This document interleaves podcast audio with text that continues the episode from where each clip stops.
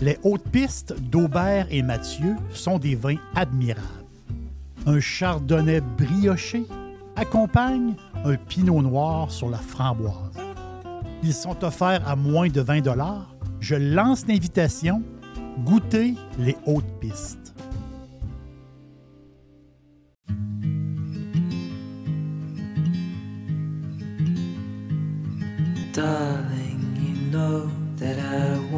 Things to go our way.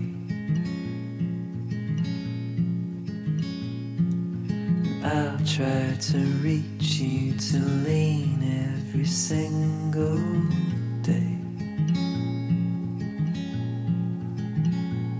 I wanna be somebody that you wanna love. Don't wanna reach for another, wanna color your world.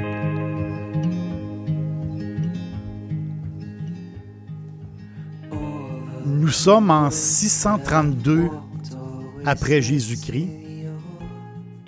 Le prophète Mahomet vient de, vient de mourir et les successeurs se chicanent pour prendre sa place. Il y a deux groupes qui sont en cause.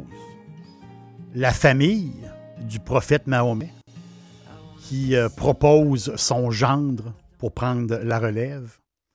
Et de l'autre côté, les compagnons de vie euh, du prophète qui, eux, euh, décident de choisir euh, son meilleur ami, Abou Bakr. Et c'est Abou Bakr qui a été élu comme successeur du prophète Mahomet. Abou Bakr est un, commerçant et c'est ce gars-là qui est devenu le premier calife de l'islam. Calife qui veut dire Simplement, euh, ça veut dire le successeur. Donc, lui, Abou Bakr était le successeur euh, du prophète Mahomet. C'est lui qui a pris euh, la relève. Et à partir de là, débute, débute une, grande, une grande histoire. Les décennies passent et le califat, le royaume, le califat s'agrandit avec les conquêtes à mesure, à mesure que l'Empire grandit, euh, l'Empire euh, se fragmente et ça fait plusieurs petits royaumes euh, qui sont gouvernés par des, hommes, par des califes qui se, qui se disaient investis par le pouvoir spirituel de Mahomet. Donc, ça fait il y a eu plusieurs califes sur un territoire immense. Le grand califat, donc la totalité de ces califes-là, c'était, tout le Moyen-Orient, c'était jusqu'à l'Inde, jusqu'à l'Indus et euh, l'Afrique du Nord, l'Égypte, en Méditerranée, même la Sicile, toute l'Afrique du Nord et la péninsule ibérique, l'Espagne et le Portugal, donc toute la péninsule ibérique qu'on connaît. Euh, L'Espagne, oui, mais pas tout, toute l'Espagne en partie. Le nord de l'Espagne, c'est le royaume de Castille, le royaume de Navarre et le grand royaume d'Aragon. Eux ont résisté, euh, ont résisté euh, au califat, à ceux qui se sont installés euh, dans la péninsule ibérique. Au sud, ben, c'est ça. C'est ce califat-là, ce grand royaume qui s'appelle le royaume Al-Andalou c'est 700 ans de présence arabe euh, en Espagne. Et à un moment donné, euh, les années ont passé, les décennies, euh, c'est 700 ans, c'est plus de 700 ans. Et il y avait, il y avait une harmonie entre, entre le nord et, le sud. vraiment, il y avait du commerce qui se faisait et, et, la présence des Arabes il y avait, avait faut le dire, il y avait une connexion un peu entre le nord et le sud et tout allait bien. À un moment donné, il est arrivé des berbères, des, combattants berbères qui sont venus euh, s'ajouter euh, aux communautés. Et là, c'était un peu plus tough. Là. il commençait à avoir un peu de picossage. Il commençait à avoir. Euh, les tensions étaient, étaient palpables. Et là aussi, la soif d'expansion des, royaumes du Nord Les autres, ils voulaient à un moment donné, on, veut, grandir nous aussi. Et il y a eu des chicanes, il y a eu des petites guerres qui ont mené à une grande guerre, la guerre sainte. C'est le début de la guerre sainte, c'est le début de la reconquête euh, de l'Espagne. Les catholiques, euh, les catholiques reprennent ville et village. Ça a pris, ça a pris 200 ans quand même, euh, reconquérir l'Espagne. C'est sur 200 ans, village par village, petite ville par petite ville. Et ça, c'est. Euh, il y a eu des massacres. C'était, c'était, pas, pas une bonne période. Et à la fin, euh, reste la ville de Grenade, euh, protégée par les montagnes de la Sierra Nevada. Donc, la magnifique ville de Grenade et de son Alhambra, le, palais, la grande forteresse de l'Alhambra, où vivait le dernier calife, Mohamed Boabdil, le, on va le dire comme ça, on va le dire d'une autre manière, le sultan du califat. Son surnom était El Moro, le mort, le berbère. Donc c'est lui qui, c'est lui qui résistait, euh, c'est lui qui résistait avec sa gang euh, à Grenade, dans, son, le royaume de Grenade, euh, attaqué. Et c'est, ça a duré pendant, beaucoup de temps. La prise de Grenade par les catholiques, a mis fin à un siège qui a duré plusieurs années.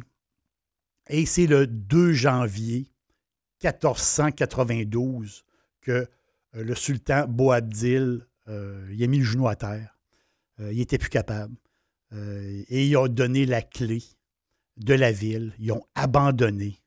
Et il a donné la clé de la, ville à Isabelle, reine de Castille, et à son mari Ferdinand d'Aragon, les rois catholiques. Quand on va en Espagne, on entend beaucoup parler des rois catholiques. Et euh, ça fait partie de, l'histoire euh, de l'Espagne.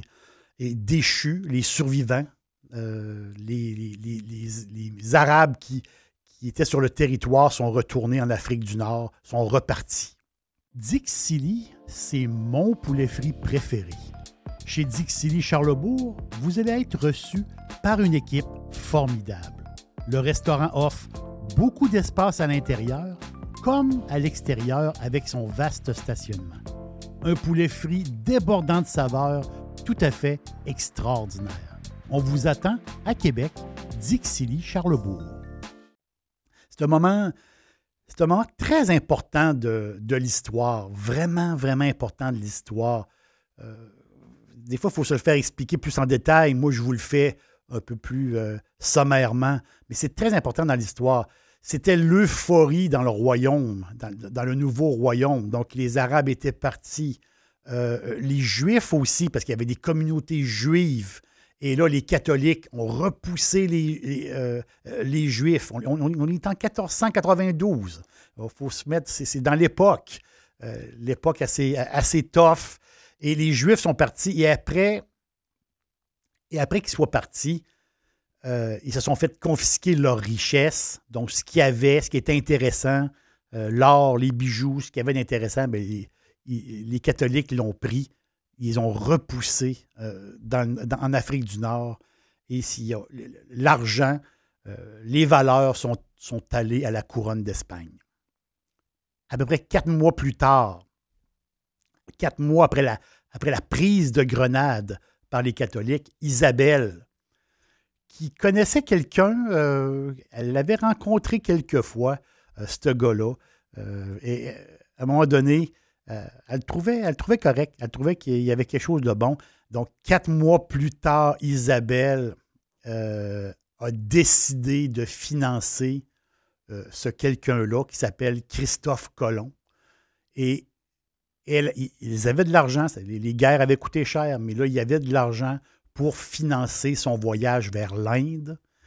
Et en 1492, en octobre de la même année, euh, dix mois après, euh, après la prise de Grenade, Christophe Colomb débarque en Amérique.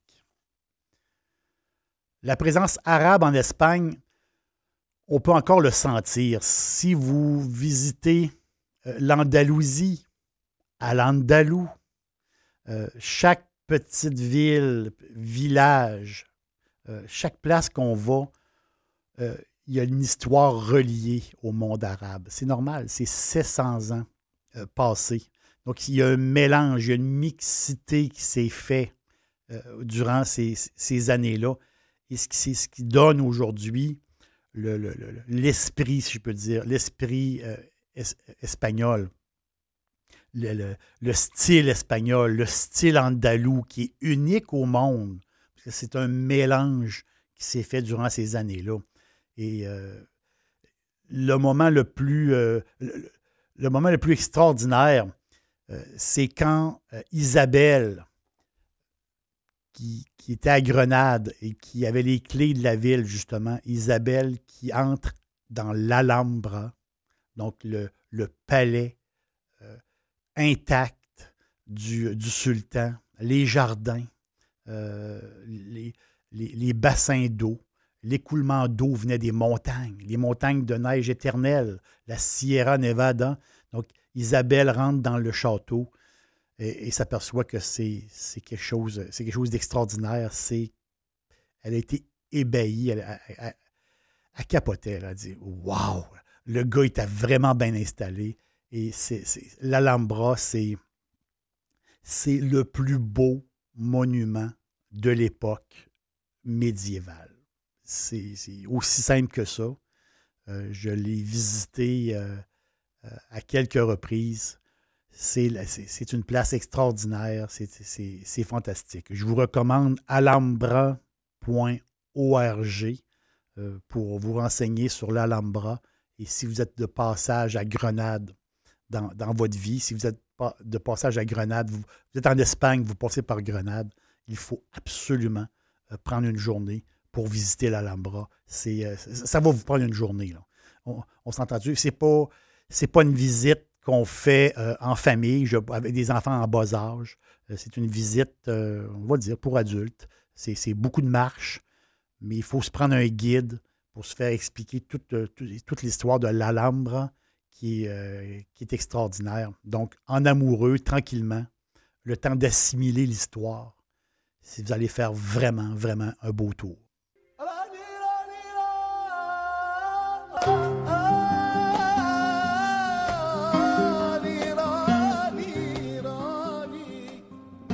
Après une journée à marcher l'Alhambra avec votre euh, amoureux, votre amoureuse, en soirée, il faut absolument aller visiter les gitans du quartier Albacine ou du quartier Sacromonte. Les voix du flamenco vont vous donner le grand frisson, je vous l'assure. Quand le soleil se couche sur l'Alhambra, on comprend ceux qui l'ont construit et ceux qui l'ont habité. Ils cherchaient le paradis sur terre. L'aubergiste vous dit merci. À la prochaine.